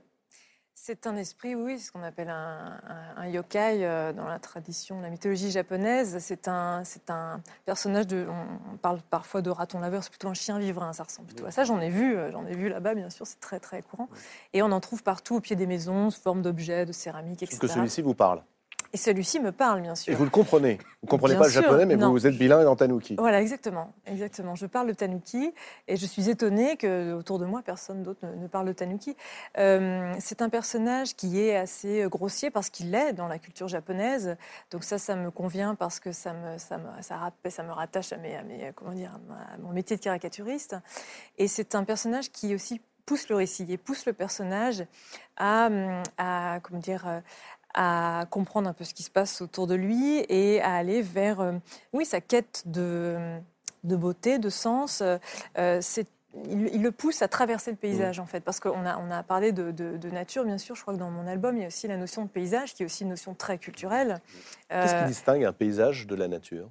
le paysage, le paysage déjà est une construction euh, culturelle. On a euh, au Japon, même si je, suis, euh, je ne suis pas du tout experte en, langue japonaise, mais il y a plusieurs mots pour désigner le paysage au Japon. Il y a le, en japonais, il y a le paysage vécu, le paysage observé, mm. le paysage dans, dans l'esthétique. Montagne haut. Montagne haut, c'est d'origine chinoise. Ça, veut dire aussi paysage. Ça, ça, Montagne haut, Montagne haut. Parce que la vie circule entre les deux. Ça, c'est un, rien que cette notion, m'a fait, m'a donné envie d'écrire toute l'histoire en fait. Et, c'est un, ce, mot paysage traverse tout le livre, et le livre est une traversée du paysage, et un paysage qui est vécu, qui est euh, ressenti. C'est pas du tout. Comme dans mes albums précédents, je parle beaucoup de peinture, où et, notamment dans les grands espaces, je parlais de ces peintres qui me fascinaient euh, parce qu'ils représentaient la nature. Mais là, vous parlez du regard des peintres. On les retrouve avec cette question euh, de, des peintres classiques vous l'emportez avec vous et vous nous posez cette question que voyons-nous, que voyez-vous lorsque vous regardez un paysage? Que voyons-nous lorsque nous contemplons, contemplons pardon, la nature? On va prendre un exemple très simple avec ce qui est peut-être euh, la peinture iconique du Japon, c'est Okusai. Mm. La vague, vous la connaissez tous, hein, euh, la vague d'Okusai, la voici. Elle est page 91 par exemple chez vous. Euh, qu'est-ce que vous voyez? Regardez-la attentivement, parce que Catherine Meurice nous montre quelque chose. Qu'est-ce que vous voyez, vous, Jean-Christophe, quand vous voyez, quand vous regardez ça? Euh, Je vois une vague. Euh. C'est tout. oui. Euh, Alors, non, mais je vois une vague. Il y a, il y a mais parce que il y a quelque chose devant là. Je vois. Il faudrait avoir l'estampe. Il faudrait avoir l'estampe originale. Il faudrait avoir l'estampe. On, y voit des doigts aussi un peu. Hein. On, a l'impression qu'il ah, ça, comme quelque chose qui voudrait. Vous voyez, la forme, vous voyez une forme humaine dans la vague, vous.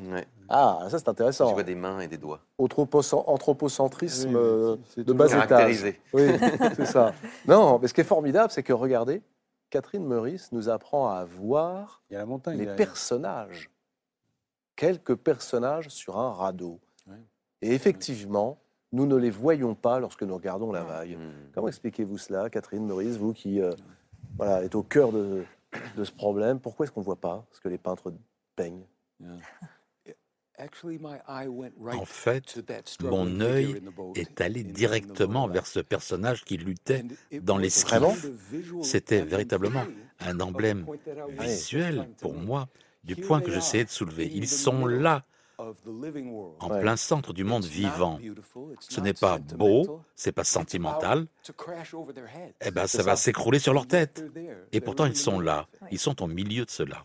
Mais c'est extraordinaire, c'est-à-dire que vous, Richard Powers, vous avez tout de suite vu le petit détail minuscule, alors que nous, on regarde une vague, alors Cyril voit euh, ah euh, des doigts, Jean-Christophe voit rien. Bon, Non, c'était bloqué pour... Richard, a tant observé la nature, vous avez tant observé la nature que vous pouvez regarder le moindre caillou qu'il y a dans un, dans un, dans un, dans un cadre d'une sorte de tableau euh, naturel. Mais Ce en que je trouve frappant et très beau dans votre livre, c'est que vous passez de l'humour euh, presque aux larmes, euh, ou en tout cas à, un grand sérieux de tragédie, puisque cette jeune femme qui sait lire l'arrivée des typhons dans le scintillement de l'eau, c'est une survivante elle aussi. J'allais dire comme vous. Oui, je, je, enfin, je n'y ai pas pensé en, écrivant, mais... Euh, Franchement Non, j'y ai pas pensé, non. Non, non. Que vous étiez la survivante de la tuerie de Charlie Non, parce que Et quelle était la survivante d'un tsunami? Non, j'y ai pas pensé. Souvent, on apprend, euh, enfin, c'est une fois que le livre est fait qu'on se rend compte de ce qu'on a fait. J'ai remarqué que je vous installais sur un divan. oui, mais non, je n'y ai pas pensé parce que je ne veux pas que, ce qui s'est passé en 2015 soit au cœur de tous mes livres. Euh, quand même, il faut que je, me détache de cela. Mais évidemment, euh, l'inconscient nous joue des tours. Donc, euh, en effet, ce personnage Nami qui est assez mystérieux, qui est relié aux éléments naturels, on ne sait pas trop qui elle est. J'entretiens ce mystère. Et pendant tout le livre, elle est liée à la vague, cette estampe de Kusai. Bon, on peut révéler, on peut spoiler un tout petit peu. Euh, euh, enfin, je vais essayer de pas trop le faire, non. Mais disons qu'elle a un lien. elle a un lien avec la vague, et la vague étant, comment dire, une, une, estampe, c'est-à-dire le, produit de, l'œuvre d'un artiste. C'est également le, témoignage, pardon, d'un tsunami. Donc, je, je trouve qu'Okusai témoigne, son estampe témoigne en inventant. Et je crois que ça, c'est toute la littérature ou la bande dessinée, la peinture, on témoigne en passant par la fiction. On se rapproche du réel en passant par des contes de merveilleux, etc. Je crois qu'on a, nous, on se posait la question qu'est-ce que peut faire l'humain? L'humain ne peut faire peut-être que ça, de bien. Voilà. La jeune femme et la mère, c'est une histoire, c'est une fable, un conte philosophique. Il y a de l'humour et il y a surtout, surtout ce trait absolument merveilleux de Catherine Maurice. Magnifique, hein? C'est absolument magnifique. Et là aussi, les frontières tombent, c'est-à-dire entre l'art, la, relation avec le monde vivant euh, tangible, c'est-à-dire être dans la nature. Et là aussi, finalement, on se dit que nous, les humains, il y a quelque chose de spécial dans le fait de pouvoir regarder, de pouvoir euh, interpréter, de pouvoir comprendre, mais aussi de pouvoir dessiner.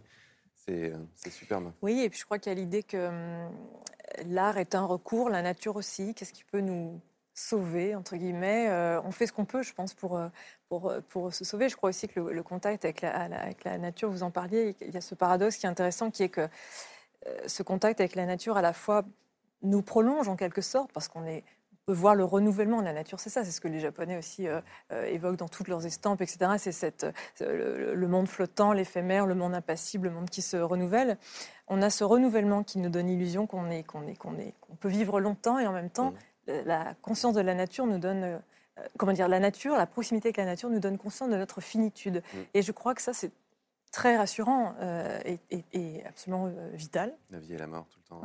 Bah, la vie et la mort, justement, Jean-Christophe Ruffin, ça c'est au cœur de votre roman, précisément, cette idée que si on veut retisser des liens avec la nature, on peut se rendre, par exemple, en montagne, à ses risques et périls. D'abord, le risque du cliché, et puis le péril qui est celui de la vie. C'est ce que vous proposez. Hein, retisser des liens dans votre nouveau roman qui est sorti euh, aux éditions Gallimard en librairie, Les Flammes de Pierre, qui raconte une histoire d'amour. Est-ce que ça vous va si je dis que c'est une histoire d'amour entre la ville et la montagne, entre une femme et un homme que tout oppose, qui vont devoir finalement s'adapter au climat de l'un et de l'autre hein? On a d'un côté une femme qui vit en société, de l'autre un guide de haute montagne qui vit au cœur des massifs des Alpes. D'un côté, la montagne plaisir, et puis de l'autre, la montagne effort, que vous opposez du reste. Trait d'union, tiens, peut-être cette phrase que je relève dans votre roman. La montagne ne tolère pas le mélodrame, elle connaît seulement le drame véritable. Ce qui m'a frappé en vous lisant, Jean-Christophe Ruffin, c'est à quel point nous plaquons encore sur ce mot, montagne, nos propres fantasmes, une série de clichés. Quel plaisir prenez-vous, vous, à être en montagne et ensuite à grimper en montagne? C'est encore autre chose. Ben, c'est toute la question. Moi, je ne suis pas du tout parti des grands sujets qui ont été abordés ce soir, même si du coup je les ai rejoints. Bah, j'ai l'impression quand même. Pourquoi vous dites que vous n'en faites pas partie Non, non, je ne suis pas parti de là. Je suis parti d'une constatation toute bête c'est que ça faisait 20 ans que j'habitais en montagne, je suis alpiniste, j'aime. Euh, euh, et je n'ai jamais compris pourquoi. C'est-à-dire qu'on me pose périodiquement la question qu'est-ce que vous faites là? Pourquoi pour, euh, On vous pose toujours cette question quand vous faites de la montagne. Qu'est-ce que vous faites Pourquoi Pourquoi Pourquoi Je vous, rassure, on vous pose la question. Le capitaine Haddock disait il faut grimper les montagnes, après il faut redescendre. Et, en fait, euh, c'est un, une question qu'en fait on se pose plus au quotidien. Mais euh, il y a un moment à la vie, parfois, peut-être le confinement aussi d'ailleurs, où on, revient vers ça et on se demande pourquoi. Et je me suis dit qu'au fond, les, relations qu'on pouvait avoir avec la montagne, elles changent au cours de la vie, elles changent selon les personnes aussi, et que le meilleur moyen de les, de, les exprimer, c'était de le faire à travers un couple, parce qu'au fond, euh, ces deux personnages, ils ont entre eux, donc euh, elle et lui, Rémi et cette Laure, ils ont entre eux des relations, et en même temps des relations avec la montagne. Et au fond, les deux évoluent de la même manière. C'est drôle parce qu'on retrouve les thèmes de ce soir, c'est-à-dire que au début, par exemple, quand ils se rencontrent, ils ont une rencontre superficielle. C'est une histoire. Bah, C'est-à-dire que vous en avez fait, vous. Ah bon, il, vraie, il a vraiment existé, c'est vraiment un moniteur. Euh, oui, alors j'ai changé. Vous, appelez ça un gigolo des neiges euh, ça c'est vous qui dites Ah non, non, pas du tout. Attendez, alors là, c'est pas 150. Euh, mais c'est un peu ça, oui, c'est un peu ça, c'est un peu ça, c'est un peu ça. C'est un peu ça, mais je veux pas trop le. Enfin, c'est l'histoire. sinon, page 31, vous le qualifiez de moniteur mondain. C'est peut-être Oui, ben voilà, non, mais parce que, voilà, la relation qu'il a avec la montagne, une relation superficielle. Il, il est là, il regarde même plus le temps qu'il fait. Vous savez, maintenant, on regarde sur le téléphone, on regarde combien de degrés, s'il mm. va pleuvoir, etc. Au fond, il n'y a, plus de lien avec la montagne. Et puis, en rencontrant cette femme qui elle-même vient en montagne pour des raisons au, fond superficielles, puisqu'elle vient prendre du bon temps, quand il fait beau, faire du ski, etc., ils consomment de la montagne. C'est-à-dire qu'ils ont un rapport au départ qui a un rapport superficiel entre eux, finalement, et un rapport superficiel et de consommateurs. Et, ça rejoint ce qu'on raconte, c'est-à-dire qu'ils consomment la montagne, ils bouffent de la montagne, donc il faut qu'il fasse beau. C'est la montagne euh, plaisir. C'est le plaisir, et, voilà. Et donc, finalement, en partant de là, et en faisant éclater ce couple, parce que ça aussi, c'est d'ailleurs l'histoire vraie de, de, du couple dont je me suis inspiré, en faisant qu'ils éclatent à un moment donné, euh, à chaque fois, ils vont retrouver la montagne. C'est-à-dire que la montagne va être entre eux. et, l'alpinisme. Et, ça m'a donné la possibilité. Donc, moi, je ne cherchais pas des choses très compliquées. Je cherchais vraiment aussi à traduire de manière poétique, à travers une histoire, euh, des choses que j'éprouve et que j'ai du mal à raconter. Par exemple, le, goût du rocher. Vous savez, quand on grimpe, on, touche un rocher si c'est du calcaire, si c'est du granit, si c'est du gneiss, c'est pas pareil. Il y, a, quelque chose de presque voluptueux. Et, tout ça, ils vont le découvrir au fur et à mesure de l'évolution de, leur histoire, finalement. Vous opposez une montagne euh, plaisir à une montagne effort, euh, une logique hédoniste, un usage hédoniste de la montagne un usage qui est davantage acclimaté à la souffrance, à la douleur? Vous avez le sentiment qu'aujourd'hui, c'est comme ça que se voit la montagne bah, Déjà, euh, si vous voulez, l'alpinisme a beaucoup changé. C'est-à-dire que, on l'a évoqué tout à l'heure, euh, au départ, euh, il y a encore 30 ans, la devise du club alpin français, c'était pour la patrie, par la montagne. Vous voyez l'ambiance, quoi. Hein. Et il fallait en effet souffrir. Il y avait grosses chaussures, ça faisait mal aux pieds, etc. Puis, et dans les années 70, c'est arrivé, venu des États-Unis d'ailleurs, du Yosemite, cette mode incarnée par Patrick Edlinger ici, avec son petit short, son bandana, son petit sac de magnésie. Ça avait l'air facile. Ou là, au contraire, il y avait une absence totale de la tragédie. On parlait plus de la mort, on parlait plus de la souffrance. On était dans une sorte de beauté du geste comme ça. Et on est passé vers une montagne euh, plaisir, une montagne euh, euh, voilà, qui, mais qui était toujours de la consommation d'une certaine façon. Et si vous voulez, c'est une étape dans le, dans le livre et dans leur histoire. C'est-à-dire que eux, leur histoire personnelle fait qu'ils vont aller plus loin que ça. Et ils vont aller plus loin que ça jusqu'à Bon, là aussi, je ne vais pas raconter la ah, fin. on ne va pas raconter. Non, par contre, ce qu'on peut raconter, Jean-Christophe, ce qu'on peut raconter, par contre, c'est très bon dans le livre, c'est le moment où finalement l'un tente de se rapprocher de l'autre et décide d'abandonner son habitat. Parce qu'on revient aux préoccupations qui sont celles de Catherine Meurice et de son Tanuki, mais aussi de Cyril Dion. C'est-à-dire, que se passe-t-il lorsque je veux retisser le lien avec la nature mm. ou que je veux retisser le lien avec celle ou celui que j'aime? Quand le guide de haute montagne décide de quitter sa montagne pour la banlieue parisienne, ah bah, finalement, l'acclimatation est, possible. Il catastrophe, il sonne, alors euh, euh, on dit très bien, bonjour, machin. Et puis alors, euh, au bout de huit jours, il est toujours là. au bout d'un mois, il n'a plus de bronzage, il est plus. voilà. Et les choses, évidemment, une fois la porte, ça ne va pas. Quoi. Mais vous avez raison, derrière cet épisode un peu, enfin, je veux dire, intime, si vous voulez, mm. Se joue autre chose, se joue effectivement, pour chacun, une, quelque chose, une réflexion sur pourquoi, euh, à quoi est-ce que je suis euh, habitué Qu'est-ce que lui, quand il revient en montagne, il, ne la voit plus de la même manière. Il est plus là dans une espèce de truc superficiel. Il revient après ce détour et il voit les choses, euh, il voit les choses autrement. Et finalement, tout, le livre, si vous voulez, monte vers une forme de ultime, si je puis dire, de, rapport avec la montagne. Se termine dans un, je ne dirais pas pourquoi ni comment, mais dans un petit cube de, de planches, ce qu'on appelle un refuge. Petit refuge, mais le, le, plus le, plus, le, plus, traditionnel dans les Alpes, qui est le massif, qui est le refuge de la Charpoix, qui est vraiment une petite cabane qui est gardée par une femme d'ailleurs, et au pied des Drues, euh, dans un endroit où, si vous voulez, ils sont au cœur d'une montagne qui est devenue euh, vivante. C'est-à-dire, c'est la vie des lieux privés de vie, mmh. et ils le sentent, ils le savent. Et, là, il n'y a plus rien ni de superficiel, ni de consommateur, si vous voulez. Au contraire, ils ont restauré avec cet environnement un rapport humble, un rapport, euh, je veux dire, très simplement, ils, se sont livrés à lui, en quelque sorte. Pour comprendre ce rapport humble, et ça, vous le mettez bien en valeur dans le livre, il faut aussi se poser la question de la place qu'on accorde au risque. Euh, d'un côté, les casse-coups. Alors, vous commencez avec... Euh, un autre alpiniste qu'on connaît bien dans cette émission, que les lecteurs connaissent bien, prénom Sylvain, nom de famille Tesson, et qui lui est plutôt du genre à aller faire de l'escalade avec une arbalète, si possible en partant à 2 heures du matin, quand il pleut, par la face nord.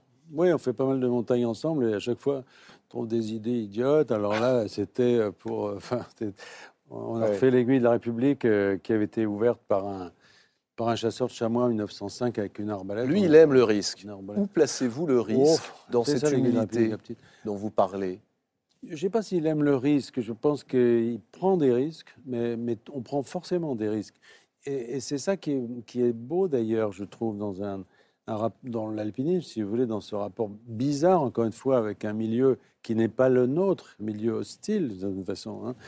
Euh, c'est que il y a une espèce de, de, jouissance à, justement à, se mesurer, mais pas du tout pour conquérir, c'est fini, ça, ça n'existe hmm. plus. Alors pourquoi? Alors voilà. Euh, je pense que ça dépend des moments. C'est une manière aussi de, vous disiez, de se sentir euh, euh, peu de choses. C'est-à-dire, la nature vous, vous rappelle, vous rapporte à une place qui est une place extrêmement modeste. On n'est pas là, on est là à la fois pour dépasser hmm. ses limites, mais on les rencontre ses limites. Forcément, elles sont là parce qu'on ne peut pas vaincre la montagne. Ce qu'on appelle vaincre la montagne, ça consiste à, grimper sur un sommet puis à redescendre. Ça n'a pas de sens. On n'a rien vaincu. Mais on a peut-être dépassé quelque chose en soi et en tout cas, on a mesuré ce qu'on est. Voilà. Et, toute leur histoire. Euh, de, ce, de, ce, couple, finalement, c'est une histoire à trois, c'est une histoire entre. Oui, c'est-à-dire que vous en faites un, personnage, la montagne. Est-ce que vous diriez que plus qu'un personnage, c'est une personne? Oui, moi je crois. Oui, en tout cas, c'est ce qu'ils vont comprendre. Parce qu'au début, pour eux, c'est une chose qu'ils achètent. Hum. Et, et, puis, à la fin, c'est quelque chose de beaucoup plus large. C'est plus seulement une chose, c'est quelque chose de vivant qui va, d'une certaine façon, les, les absorber et qui va aussi les sauver, d'une certaine manière. Voilà, et qui va les rapprocher. Alors, si c'est quelque chose de vivant, euh, une personne, il faudrait peut-être lui donner des droits à la montagne. C'est Tout système légal où on a besoin d'un être humain pour être la seule partie ingénieuse, ben, il y a quelque chose qui ne va pas. Que, alors, on ne peut pas pratiquer aussi ce sport sans être le témoin direct vous voulez, de, des effets dont on a parlé tout à l'heure. C'est-à-dire que moi, depuis 20 ans, j'ai vu les glaciers euh, pratiquement disparaître. Euh, j'ai vu des éboulements considérables. Vous savez, Walter Bonatti, il avait, il avait gravi le, pilier de la, face ouest des Drues là, qui, qui, portait son nom. Alors il mmh. disait, moi, je suis mortel, mais mon pilier, il sera toujours là. Maintenant, son pilier s'est effondré euh, et lui, il était toujours vivant. Voilà. Et, on voit l'effet du réchauffement climatique. Ah ben, Vous d'ailleurs dans une petite nouvelle qui est, saisissante sur la mer des Glaces. Je ne sais pas si on peut voir ce qui s'est passé sur la mer des Glaces entre 1924 et aujourd'hui. Voilà, regardez. Ça, c'est 1924. Et ça, c'est aujourd'hui.